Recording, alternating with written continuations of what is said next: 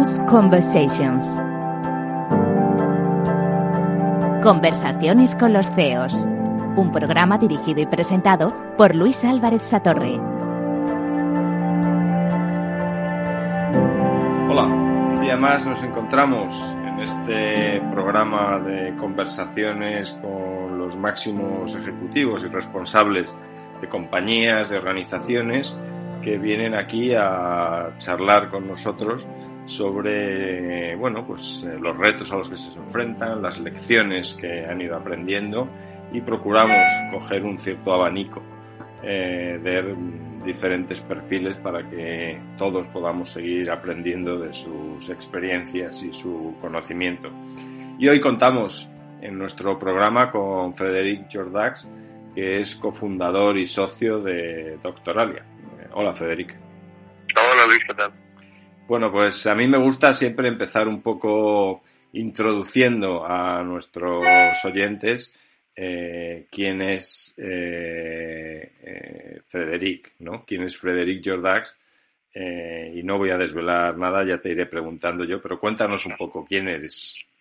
Bueno, yo soy un, tipo nacido hace unos 50 años en, en Barcelona, que estudié medicina eh, en su momento y en el momento de, de bueno, en un momento dado pues pues eh, también acabé haciendo un MBA en una escuela de negocios por, por el tema de por el tema de, orientación profesional digamos todo el tema de que digamos que ha habido cambios puntos de inflexión en mi vida en los que he tomado decisiones que, bueno, que eran un poco extrañas en su momento, pero que después pues se han convertido en cosas interesantes. En mi caso, el hecho de presentarme al MIR, que es la oposición para conseguir especialidad, en un año en el que el MIR restringió las plazas de los que acabábamos ese año a la mitad, pues propició que, bueno, que mirara otros mirara otros otros ámbitos profesionales. Entonces, a partir de ahí, eh, un amigo mío que había hecho, había cursado un MBA, me dijo, hombre, a ti te iría bien, porque en su momento habíamos vendido un montón de camisetas para hacer la famosa, el famoso viaje del, del Paso del Ecuador, este que se hace en, las universidades. Y esto te gustaría, y sí, sí, efectivamente, entré en, tuve la suerte de entrar en ESADE y allí descubrí todo el mundo este de la gestión y que no teníamos ni idea de los que habíamos hecho medicina, ¿no? ni sabíamos de qué iba ni, nada parecido. Era el único médico de mi promoción y bueno, y así cuando, cuando acabé lo del MBA, acabé eh, trabajando en en aseguradoras, en el, en el ramo de salud, en la parte más técnica, en la parte de conciertos y en la parte de acuerdos, con lo que tenía, tuve una visión bastante transversal de, del negocio. Y después eh, de esto, de, trabajar en la, la extinta Winterthur, que compró en su momento, de trabajar en un año en la industria farmacéutica, en Sanofi, eh, y ver cómo, de qué iba toda la industria farmacéutica, y volver a los seguros como director de, Sanitas, en eh, Barcelona y Gerona, pues bueno, digamos que, es, cuando me di cuenta un poco de que esto de Internet iba a cambiar el, escenario a, nivel de consumidor. Y ahí... Estoy hablando...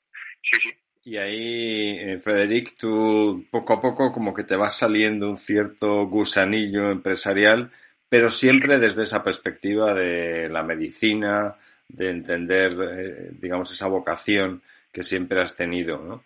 Cuando te vas cuando te vas enfrentando un poco a, esa, a, esa carrera que vas construyendo tú mismo sin renunciar a, esa, a esa vocación, a esa formación, ¿qué cosas vas descubriendo que, realmente te gustan y te divierten? hay una cosa que es una enseñanza un poco, no sé si, no es que me, no es que me divierta, pero dices, vaya, pues es un poco así, o sea, aunque, aunque uno no quiera, yo, yo sé que voy a ser médico toda la vida, ¿no? Entonces, es un poco la, formación que adquieres te acaba encasillando un poco dentro del, escenario. O sea, yo recuerdo haber hecho entrevistas de trabajo para, para Coca-Cola y haber hecho entrevistas de trabajo para multinacionales y todos en el momento que veían los de médicos decían, ah, qué bonito esto de la medicina, ¿no? Qué bonito ser médico y ayudar a gente y tal. Y dices, no, hombre, yo he hecho un MBA, se supone que estoy aquí para una, una posición de product manager ahora mismo esto no viene mucho a cuento, ¿no? Entonces, también ves que te acaban viendo un poco como, como lo que ya has sido, ¿no? Que, que acabas aprendiendo eh, esto, que, que, la historia y lo que hemos hecho en el pasado nos va a influir necesariamente en el futuro, en cómo nos vean. Y después, a partir de esta experiencia, eh, eh, también yo creo que, que aprendí a eso, a, utilizarlo a mi favor. O sea, en este caso, el hecho de dedicarme a un tema en Internet en el que es importante la, medicina y conocer los médicos y saber cómo hablan los médicos y conocer los pacientes y saber las expectativas de los pacientes me ha servido para, para algo en, Internet, en lo que, que es mucho más eh, impersonal, mucho más tecnológico en este sentido, ¿no? O sea, todo el tema de, de, aprender del, del, usuario. Yo, yo ya sabía mucho del usuario, ya había, porque lo traía hecho de casa, los deberes un poco, ¿no? Entonces, es, eso es un poco, un poco el, este grado de, de, que el pasado nos acaba influyendo en el futuro, lo, lo, aprendí, ya te digo, cuando justo intentando colocarme para cuando acabé el, el, MBA, ¿no? Y, y, por el camino me he ido deshaciendo poco a poco de esta, de esta capa, de esta bata de médico y de este ponendo, y me lo, he ido sacando hasta el punto de, de, no ejercer, pero, pero también he estado haciendo cosas de, de medicina poco convencional, como el, el, hecho de ser de hacer guardias de, en el sistema de emergencias médicas, lo que, lo que sería el SEM o el SAMUR, con lo que yo, atendía por teléfono gente que tenía problemas médicos y le dábamos una solución más o menos de acuerdo con lo que, si era leve aprovechando los recursos que tenía en casa, si era una cosa más complicada, eh, mandándole que se fuese al, a un centro de salud o mandándole una ambulancia o un helicóptero. O sea, quiero decir, eh, yo, yo ya hice telemedicina eh, sin, sin saber que me iba a dedicar a temas de médicos a distancia y, y, virtuales, ¿no? Y sin saber que hacíamos telemedicina. Pero yo creo, Federic, que tú sigues siendo, como tú dices, un médico inside, ¿no? O sea, yo creo que sigues siendo un médico para toda la vida y en ese sentido eh, a veces eh, yo tengo, vamos, yo creo que todos tenemos amigos eh, que pueden sentir que cuando se dedican a ayudar, a hacer la gestión, a hacer, a utilizar, a, digamos, a desarrollar la medicina desde otros ángulos, parece como que traicionan algunos de los principios básicos. Yo creo que, que en tu caso, desde luego, no es así, ¿no? Yo creo que el haber aprendido eh, cómo mm, sacar un partido a, lo que has aprendido en la gestión, pero al mismo tiempo ir desarrollando nuevas virtudes, sin ninguna duda, es, sigues siendo ese médico que, estudiaba medicina y en un momento determinado eh, la desempeña de una manera diferente. ¿no? Oye, a mí me gustaría tocar también cuáles son los, los momentos complicados, ¿no? porque eh, yo creo que casi todos los que, que nos escuchan eh, nos gusta hablar eh, de los momentos buenos, pero a veces también eh, tenemos retos, ¿no? Y a los que nos escuchan yo creo que les interesa también conocer cómo te enfrentas tú a esos momentos difíciles, los momentos en los que dices, bueno, ¿cómo me he metido yo en este lío, no?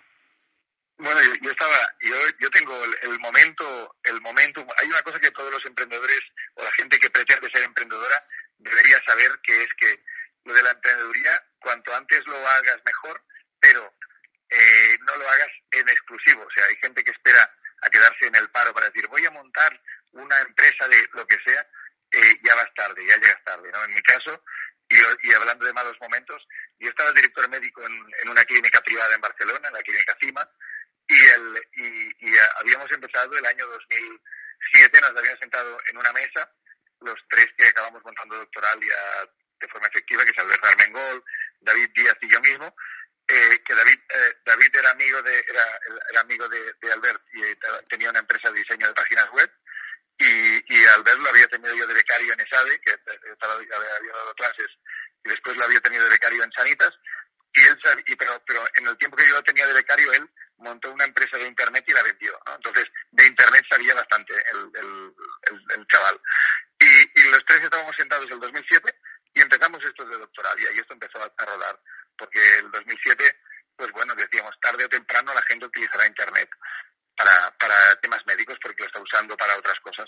El 2007 es el año en el que sale el, el iPhone y a partir de aquí sale la transformación digital, pero claro, desde el 2007 hasta el 2010 nosotros teníamos montado lo de Doctoralia y aquello iba, nos veíamos cada 15 días, tres semanas, hombre, parece que ha subido el tráfico, parece que ha subido el tráfico, caray, sí que ha subido el tráfico, y, y, al final del 2010 es cuando nos decidimos a dejar todo lo que hacíamos y dedicarnos a esto.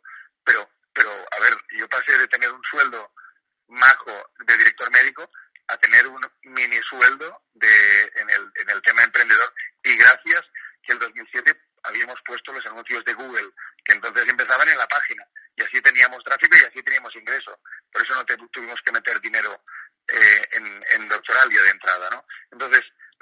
ni luego, porque ya generaba dinero, pero generaba poquito dinero.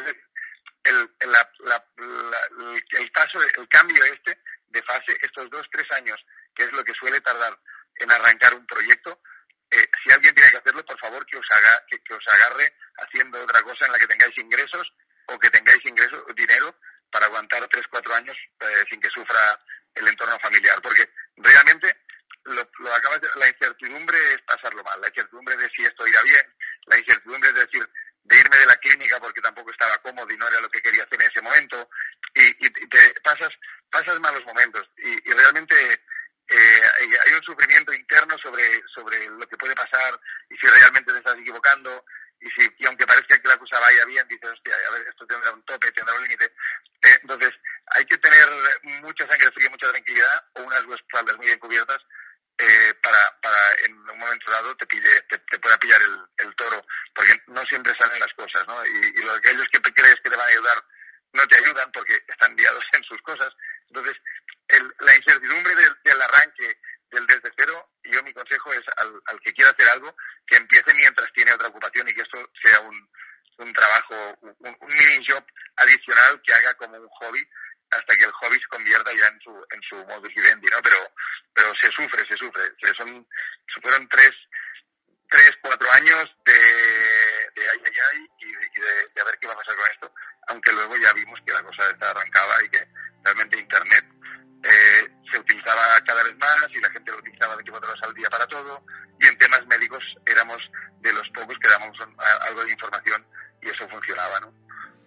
o sea que hay que enfrentarse a la incertidumbre tratando de tener algo de certidumbre de,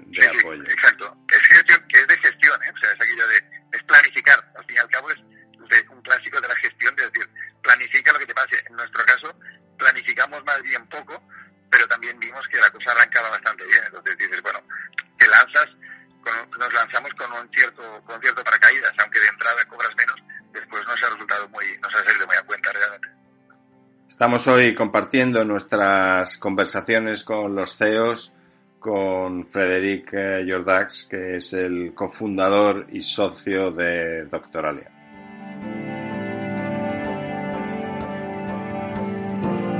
En Capital Radio, conversaciones con los CEOs.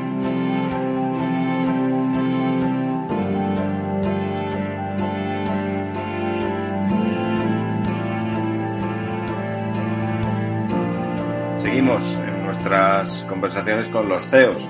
Hoy estamos compartiendo eh, esta charla con Frederic eh, Jordax, que es el cofundador y socio de, Doctoralia. Y nos decías, eh, Frederic, que hay que gestionar bien los momentos de incertidumbre y seguro que cuando, como decías, pusisteis en marcha Doctoralia sin saber muy bien eh, cómo iba a avanzar, cómo iba a crecer, bueno, pues os planteasteis también eh, qué es lo que se podía montar, ¿no? Esto de la medicina por Internet. Cuéntanos un poco qué, qué es Doctoralia, cómo nace y, y ahora hablamos de su, de su evolución. Pero ¿qué es Doctoralia y cómo nace? Bueno, Doctoralia es, eh, es uh, actualmente el, el, lugar donde, donde más pacientes buscan y encuentran el recurso médico sanitario que necesitan eh, y, para elegirlo y para, para, bueno, para citarse, eh, básicamente. Y, y, viene de, de, de esto, de, de, intentar facilitarle la vida a la gente. Nosotros teníamos el 2007 una visión muy de, de, pensando en Amadeus, pensando en una plataforma global que facilitase la accesibilidad a, los médicos y a los centros, eh, con una perspectiva esta, pero claro, empezando desde cero, ¿no? Que dices, que Amadeus lo montaron grandes compañías de, de, de líneas aéreas y nosotros era un gran consorcio y nosotros decíamos, bueno, vamos a intentar lo mismo en medicina porque la medicina está muy, muy, muy disgregada, digamos, ¿no? Ahí está, ahí está muy dispersa.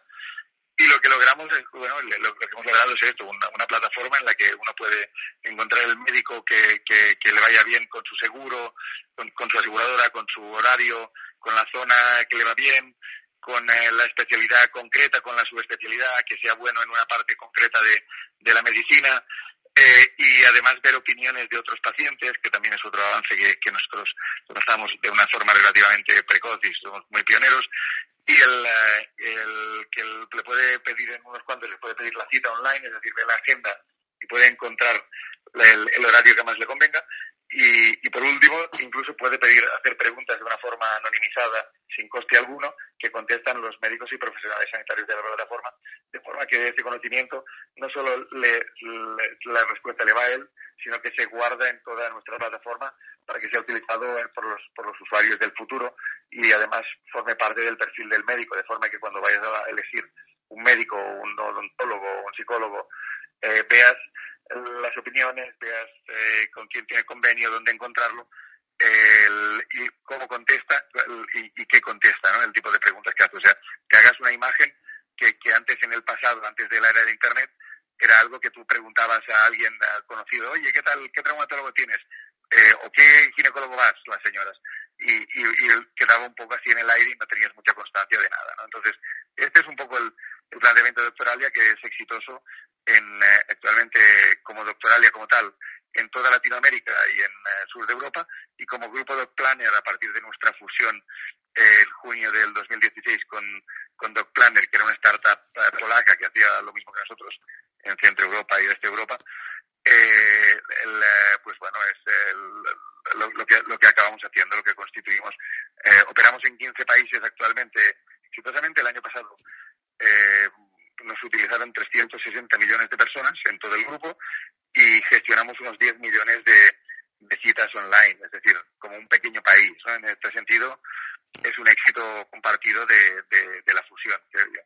Y ahí, eh, cuando te planteas, Federico, con tus socios, el, el, digamos, el ir avanzando con Doctoralia, eh, ¿en qué momentos son en los que eh, tienes que tomar esas decisiones como equipo ejecutivo, como máximo ejecutivo, que dices, bueno, ahora abrimos otro país. Eh, ¿Cuál es el proceso de, reflexión, de irse aventurando? Eh, ¿Cuándo se toman esas decisiones? ¿Cómo se sopesan? ¿Haces un business case? ¿Te lanzas a la aventura? Cuéntanos esos secretillos de... Bueno, el secretillo es interesante. Nosotros de entrada teníamos un documento que a título de broma cuando éramos tres tíos y una, y una mesa, el, titulamos Plan de Dominación Mundial, ¿vale? O sea, en plan, pero plan risa. es decir, esto para ver si, si algún día tal. Y lo que hacíamos es buscar los países donde había mayor penetración de Internet y donde la tasa de médicos era relativamente, relativamente alta, con lo cual podían competir. Y a partir de ahí fuimos probando países, fuimos lanzando. Funcionábamos como una, como una empresa de Internet, es decir, no necesitábamos sede, no necesitábamos nada, eh, agarrábamos la información que había, que había en Internet, la estructurábamos, la ordenábamos y hacíamos que Google eh, se la comiera más fácilmente, digamos, con una estructura. Y de esta forma éramos más eficientes que las fuentes de las que sacábamos la información. Esto, eh, el, el, año 2000, entre el 2007 y el 2012 era la bomba. Ahora esto suena a risa, pero, pero realmente tuvimos un muy buen momento gracias al conocimiento que tenía Albert, sin duda, y gracias a la capacidad que tenía que tenía David y sus técnicos en cuanto a cómo, cómo estructurarlo todo, ¿no? Entonces, aquí había, había mucho el trabajo de ir buscando países y ir lanzando y ver si eh, teníamos tracción o no. Por ejemplo, teníamos directorio en Estados Unidos, no nos comimos un colín. Teníamos directorio en, en eh, Alemania, no nos comimos un colín porque había otros otras compañías eh, prestando este servicio y su propuesta de valor era mejor porque estaba más desarrollada, era más madura, pero en cambio en Latinoamérica nadie estaba operando. En Latinoamérica ha sido el gran, el gran olvidado hasta que ahora parece que ya hemos descubierto y nosotros fuimos pioneros en, en empezar a, a, a hacer algo eh, pensando en Latinoamérica, ¿no? Entonces, eh, nuestros grandes, esto nos ha traído que nuestros grandes mercados ahora mismo sean México y Brasil, por ejemplo, eh, aparte de la Polonia de nuestros amigos socios. Y el tema de decisiones, incluso la decisión de, de fusionarnos y tal tiene su historia, tiene su, su intríngulis, porque el año, este, los, los eh, Planner viene de ser una startup, viene de, ser fundadores de, otra startup llamada Golden Line, que era el LinkedIn de Polonia. En Polonia, por un de idioma, LinkedIn no, no pilló tracción rápido y estos chicos que eran ingenieros montaron un LinkedIn Mm, para el país. Y esto les funcionó, lo vendieron y con el dinero que tenían y con el conocimiento convencieron a sus, a sus inversores de montar un directorio de médicos en Polonia. Entonces, venían, aunque nosotros éramos del 2007 y desde el 2012, eh, como nosotros no habíamos levantado dinero, era todo bootstrap, eh, teniendo ha sido bastante paralelo, ¿no? El tema de, de buscar la citación online, el tema de las opiniones. Nos hemos ido copiando los unos a los otros, digamos, en nuestro sector para tener una, una, una oferta bastante, bastante similar. Y, y, en un momento dado, pues el, te diría que el 2013 ya nos, ya nos mandaban un correo, oye, ¿qué vais?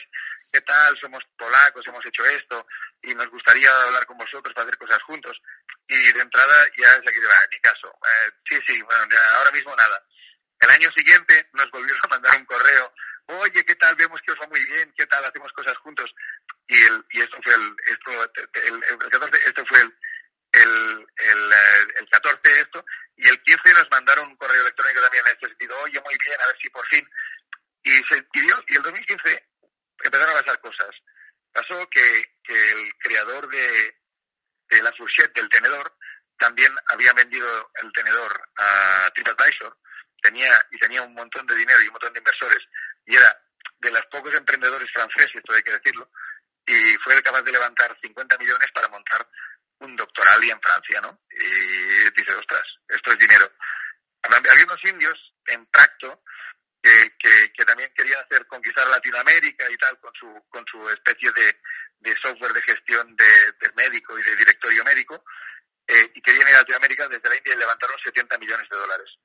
Entonces, en este escenario en el que ves que de repente tu pequeño sector que no existía y ya es un sector que mueve dinero, que maneja inversión y que todo se va a acelerar de golpe, nos dimos cuenta que si no acelerábamos nos íbamos a quedar fuera en dos años. Y ahí, Frederic, Entonces, y ahí, Frederic, claramente eh, lo que sí parece un elemento fundamental en vuestra evolución es continuar, a pesar de tener un proyecto bien definido y que está yendo bien, eh, continuar muy atento a lo que está ocurriendo en el mercado, ¿no? Porque los ejemplos que has puesto de otros nuevos disruptores de un mercado en el que vosotros seréis una startup, eh, claramente significa que eh, escuchar lo que está ocurriendo es esencial para ser capaz de, de, reaccionar. Y ahí reaccionáis, habláis con Doc Planner, os ponéis a trabajar juntos. ¿Cómo es la experiencia de dos compañías que tienen que trabajar juntos con plataformas diferentes, con liderazgos distintos? ¿Cómo se, cómo se trabaja en dos mercados eh, muy complementarios, pero al mismo tiempo también muy diferentes, ¿no? Bueno, pero fue muy placentera, ¿eh? o sea, la, como experiencia eh, fue una fusión fría, digamos. O sea, todo, no hubo grandes explosiones y grandes choques. Yo había vivido en el pasado profesional el resultado de otras de, de, de adquisiciones, ¿no? En las aseguradoras. Yo recuerdo que en Winterthur aún señalaban con el dedo a los de Equitativa, que eran una aseguradora que había comprado Winterthur hacía cuatro años. Mira, ese es de Equitativa. O sea, este era un poco el perfil ¿no? de, de, de, mi experiencia con las adquisiciones, incluso en Sanitas, adquirió una aseguradora llamada Robresa, aquí en Barcelona, y estuvieron tiempo conviviendo las dos estructuras en paralelo. Y, y, y aquí, en, en, nuestro caso, en el momento que decidimos que era buena gente, compartimos datos, compartimos punto de vista, compartimos todo, nos dimos cuenta que, que íbamos a sumar exponencialmente, ¿no? O sea, que no va a ser una suma que iba a ser una multiplicación lo que haríamos. Y así ha sido, o sea, nosotros éramos 75 personas, ellos eran 150, 160, 180, nos llegaban a 200, y, y lo que decimos es, es bueno, digamos que, que compartir. ¿no? Había algunas algunas duplicidades, pero más que duplicidades lo que, lo que hicimos es equipos diferentes. O sea, hay una parte, ahora mismo tenemos una parte de desarrollo de I+D que principalmente está basada en Barcelona, donde, donde te diría que en España somos unos 200 empleados y en Polonia son unos 160, para un total de unos 1.000 en, en todo el mundo, ¿no? En, en estos años. Es decir, nos ha servido para crecer desde, desde para crecer muy rápido porque precisamente lo que exigían las condiciones de mercado en un mercado rápido que ya es internet con agentes acostumbrados a ir muy rápido y con un nivel masivo de inversión eh, necesitábamos ir deprisa y, y además... sobre todo confiando en el, en el, en el compañero, ¿no? O sea, para nosotros ya son, son compañeros. Tenemos compañeros polacos, el idioma oficial ahora evidentemente tiene que ser el inglés, pero tenemos compañeros polacos, como tenemos compañeros brasileños, como tenemos mexicanos, como tenemos turcos, como tenemos italianos. Quiero decir, que todos, todos estamos en este en, en, en, esta empresa llamada Grupo Doc Planner, en el que la, la, los países de habla hispana eh, se, están bajo la bandera de Doctoralia, eh, clarísimamente. Sí, pero en ese sentido, eh, el hecho de conseguir eh, crear una compañía más grande eh, también dice mucho de los dos equipos, de los líderes que son capaces de conseguir también, como decías tú, aprovechar las sinergias, explotar las cosas que merece la pena hacer juntos y desde ahí construir, ¿no? Y de hecho habéis construido y habéis conseguido una ronda de financiación adicional para precisamente acelerar y seguir posicionando eh, ahora Doc Planner como grupo en el mercado, ¿no? No, no, estos, estos 80 millones con la entrada de Goldman Sachs, con el refuerzo de, de, nuestros socios ingleses que ya teníamos y con pequeños y con los que ya estaban que también han, han, reforzado, pues evidentemente van a reforzar mucho esta posición que ya que ya te digo que es de es un sector, o sea, es el sector de la cita online médica, ¿no? Digamos que, que se ha creado de la nada en, en pocos años. estamos hablando de, que somos el, el mayor operador mundial pero claro, eh, esto es un poco como el juego aquel del Risk. Nos dividimos un poco por países y ahora es saber qué, quién conquista qué país, ¿no? Y, estamos, esta geopolítica es, es, algo que, bueno, a, lo que ya estamos, estamos acostumbrados de otro nivel, de otra forma, pero ahora, claro, ahora tenemos gente, tenemos diferentes sedes en, todo el mundo, tenemos equipos eh, en muchos países de, gente, incluso estamos, estamos eh, entrando un poco a, nivel de Juego de Tronos, ¿no? De a ver quién se queda el trono de hierro de las citas, de, las citas eh, médicas.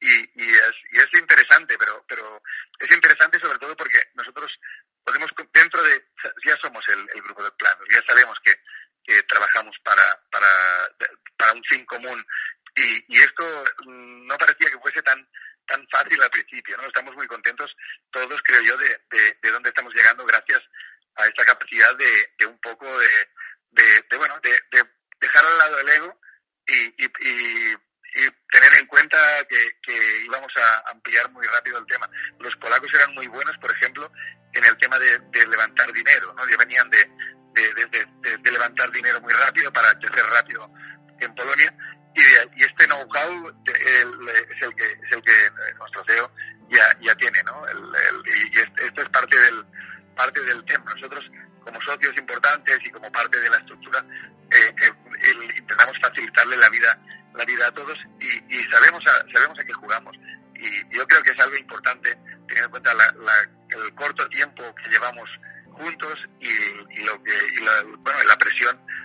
vamos a estar sometidos todos estos años por delante, ¿no? Porque si nosotros hemos levantado estos ciento, creo que unos 130 millones como grupo en los últimos años, pues el, resto no le va a la cara. Bueno, yo creo que sin duda eh, es una aventura apasionante la que estamos compartiendo hoy con, con Frederic eh, que es el cofundador y socio de Doctoralia.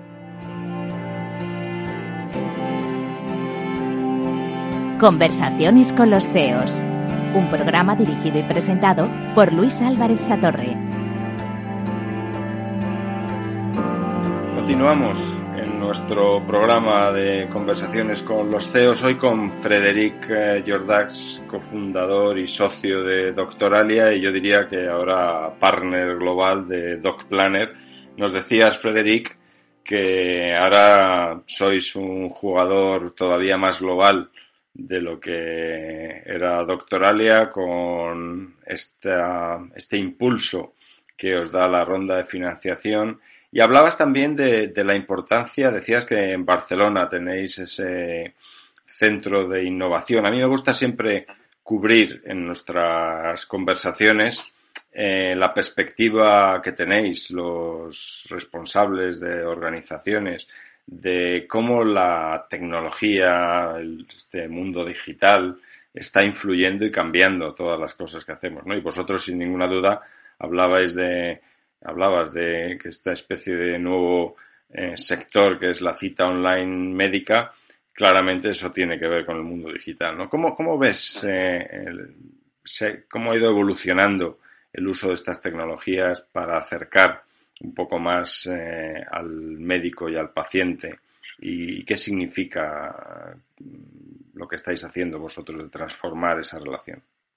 Bueno, nosotros nuestro nuestro nuestra misión, digamos que el, el auto autoimpuesta es hacer la experiencia médica más humana y lo cual es paradójico por la utilización de tecnología, pero pero por el camino lo que necesitamos es esto, es poder, es eh, que la tecnología haga que la comunicación médico-paciente sea más fluida, que el paciente se sienta más acompañado, que el médico tenga soporte, que, no necesariamente sea humano, pero que le sea funcional, que, que todo sea mucho más cercano, que tengamos la impresión esta de cercanía y que es algo que, que, bueno, que parece que los sistemas de salud han ido perdiendo. El hecho de trabajar las organizaciones por equipos y, y tener una historia clínica, todo centrado en la historia clínica, eh, pues parece que, que la gente esté muy más, los médicos estén más pendientes de la pantalla que del paciente y esto no gusta.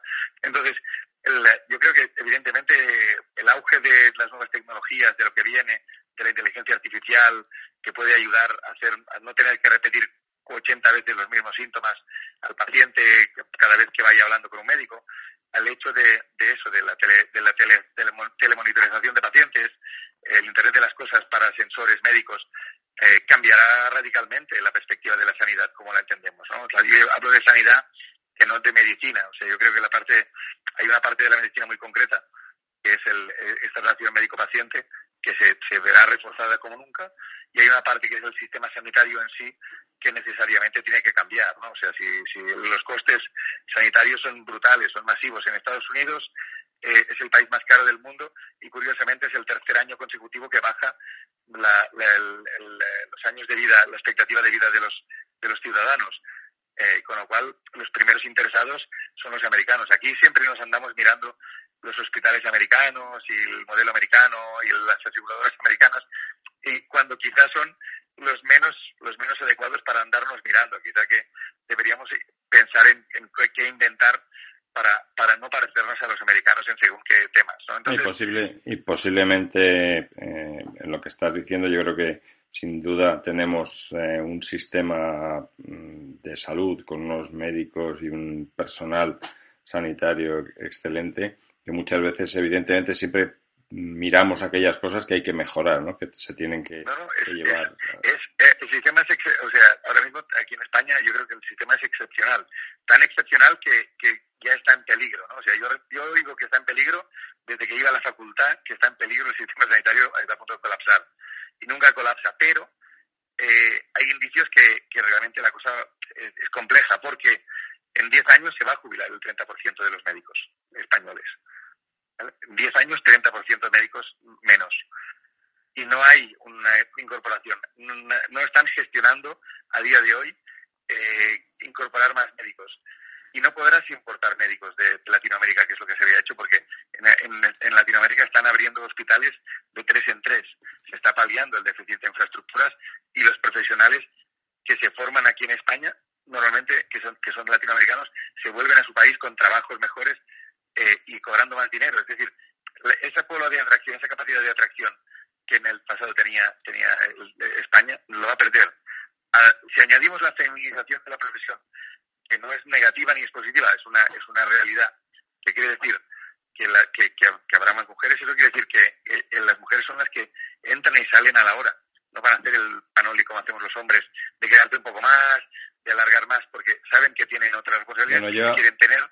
Yo ahí te diría, yo tengo eh, algunos familiares médicos y ellas también eh, hacen bastantes horas y hacen un esfuerzo. Yo creo que ahí eh, quizá eh, la evolución de la corresponsabilidad está ayudando a que todos hagamos el panoli de una manera parecida. A mí me interesa, me interesa, Federico, de todas maneras, de lo que, de lo que estás comentando ahora, eh, ¿hasta qué punto crees tú que una manera de ayudar también a que mejoren los procesos en la sanidad puede ir vinculada al, al uso precisamente de la tecnología? ¿no? Yo veo muchos eh, robots eh, y mucho desarrollo alrededor del mundo de la robótica. Hablabas tú de los sensores, cómo ayudar, cómo tener como un conjunto de herramientas alrededor del sistema, alrededor de los profesionales de la medicina, ayudándoles a que pues, se tomen decisiones mejores, más rápido, con más información, que se invierta el tiempo en las cosas necesarias. ¿Cómo ves el uso de la tecnología en ese ámbito? Hombre, a mí me, interesa mucho lo que están haciendo en Inglaterra el NHS. El NHS, el sistema público inglés, que es muy admirado aquí en España también, está quebrado. Hay siete, ocho trusts que están quebrados absolutamente y que, y que necesitan ayudas por entrada de dinero mm, a las puertas, con lo que tienen que cambiar el sistema sí o sí. Y, eh, y empezaron este año pasado una, una empresa llamada, llamada Babylon Health, que también es una startup de inteligencia artificial, empezó metiendo un symptom checker, es decir, un, un, un symptom checker, te estoy acostumbrado a decirlo así, es un chequeador de síntomas, es decir, tú pones los síntomas, lo que hace la gente a veces en Google, de meter el síntoma y ver qué le sabe, pero, pero en un sistema inteligente trabajado, ¿no? Y de ahí pueden hacer un triaje, ese triaje, de, decir, de, de qué, cuál puede ser eh, estadísticamente el, porcentaje de lo que puede ser lo que tiene el, que tiene el paciente, de ahí pasaría, pasa a un médico de telemedicina que les aconseja, lo revalora, lo reevalúa y si es necesario le cita en su, en su visita, sino en su, en su oficina, en su consulta y si no es necesario le da la solución directamente online y de ahí a la farmacia. Eh, y si es necesario algo más, entonces sí que lo manda al hospital. Claro, con un sistema así puede que decrezca el 70-80% de urgencias que van a los hospitales a hacer cola en, allí en, el servicio de urgencias, ¿no? Que es dinero que se acaba pagando al, al, hospital, eh, lo pagamos todos porque lo paga la sanidad pública, la aseguradora pública, y, ese, ese dinero se podría utilizar para otros fines. Es decir, meter herramientas digitales que, colaboren en el triaje, que ayuden a, la detección precoz, eh, que ayuden al diagnóstico precoz, puede ahorrar dinero que puede ser utilizado en tratamientos mejores y más costosos. ¿no? Entonces, yo creo que en, un ejercicio de suma cero, como es el presupuesto sanitario, eh, ahorrar de un lado para ampliar en el otro es lo que tiene futuro, y más en un entorno en el que todos eh, cada vez somos más exigentes con el sistema sanitario, cada vez le pedimos más y que nos pille antes y que y no tener cola ni tener esperas por un lado y por el otro o sea, eh, y por el otro cada año los recursos son son por un lado más caros y por el otro hay menos dotación presupuestaria que es una cosa bastante curiosa también y cuál es el y cuál es el granito ese granito de arena que en este proceso de mejora eh, que estás describiendo que aportáis o pensáis aportar vosotros en la siguiente fase del desarrollo de DocPlanner y de Doctoralia? Hombre, nosotros, nos, por un lado, eh, evidentemente hay una, una, prestación en la que tenemos que trabajar próximamente, que es la parte de, telemedicina, que yo creo que es un salto cualitativo importante para, para incorporar dentro de nuestro sistema de agendas y de, y de software as a service para médicos y centros, ¿no? Esto seguro.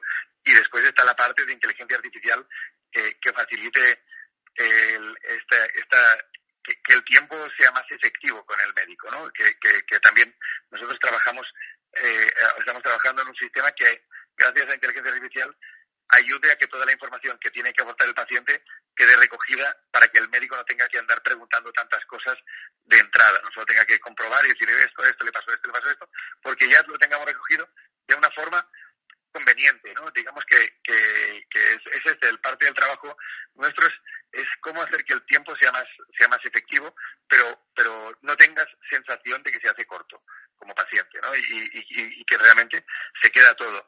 Y a partir de ahí dar herramientas de recordatorio y de ayudas y de, y de comunicación médico-paciente fuertes en cuanto a nosotros respecta. Aunque también, como no, yo, yo también vislumbro un futuro a medio plazo en el que quizá podamos entrar en el tema de la sensorización y, aportarle este tipo de herramientas a, los médicos y los profesionales sanitarios. ¿no? O sea, sensorizar a distancia eh, yo creo que está al alcance de muchas, de muchas empresas tecnológicas hoy día y nosotros podríamos ser una perfectamente. Muy bien, oye, Frederic, la verdad es que eh, un lujo tener la oportunidad de tocar un tema tan apasionante como es la transformación de todo un sector que nos afecta a todos eh, de una forma u otra. Yo me quedo con, algunas de las cosas que has dicho, me quedo claramente eh, que quieras o no, tú sigues siendo un médico ahí cercano al corazoncito. Eh, me ha gustado mucho cuando describías también que una forma de emprender, que no la única sin duda, porque seguro que tenemos muchas versiones de cómo ser un emprendedor, pero una buena forma de emprender es la que habéis seguido vosotros, que iniciasteis vuestro proyecto desde una posición en la que dices, como tú decías, ¿no? Con el riñón cubierto con un trabajo y empiezas a meterte una aventura y de pronto eh, te planteas realmente dar el salto creo que es un buen consejo para quienes nos escuchan. Me ha gustado también, eh, sin duda, lo que hablabas de la generosidad eh, a la hora de encontrar un partner como el que habéis encontrado con la compañía polaca Contact Planner que os está permitiendo ahondar o profundizar en ese liderazgo que ya teníais eh, en distintos mercados los dos y cómo habéis conseguido desde ahí levantar esa, esa financiación adicional que os va a permitir eh, crecer con esa ambición del sector de la cita online del que comentabas, ¿no? Me ha gustado también y seguro que quienes nos escuchan eh, también lo aplican tanto en sus trabajos como en, en sus eh, diferentes organizaciones, eso de explotar el know-how de cada uno, ¿no? Eh, si alguien es muy bueno en levantar dinero, oye, pues que levante dinero. Nosotros seguimos haciendo la innovación en Barcelona, cada uno que siga aportando su granito de arena. ¿no? Y esta última parte, bueno, yo creo que has puesto unos retos de cómo tenemos que seguir aprovechando el excelente eh, sistema de salud que tenemos en, en, España y cómo también podemos utilizar la tecnología pues para hacer cosas mejores, para mejorar esa relación médico-paciente hablabas de humanizarla aún más, aprovechando la tecnología, que parece una paradoja, pero que sin ninguna duda yo también estoy de acuerdo contigo que es una posibilidad. Así que de verdad que muchísimas gracias por compartir este programa hoy con nosotros. Eh, Frederic Jordax, el cofundador y socio de Doctoralia. Muchísimas gracias. No sé si tienes alguna última cosa que quieras eh, añadir antes de que cerremos el programa. No, no, ha sido un placer y oye, encantado y a, a tu disposición eh, cuando quieras, vamos. Muy bien, muchísimas gracias.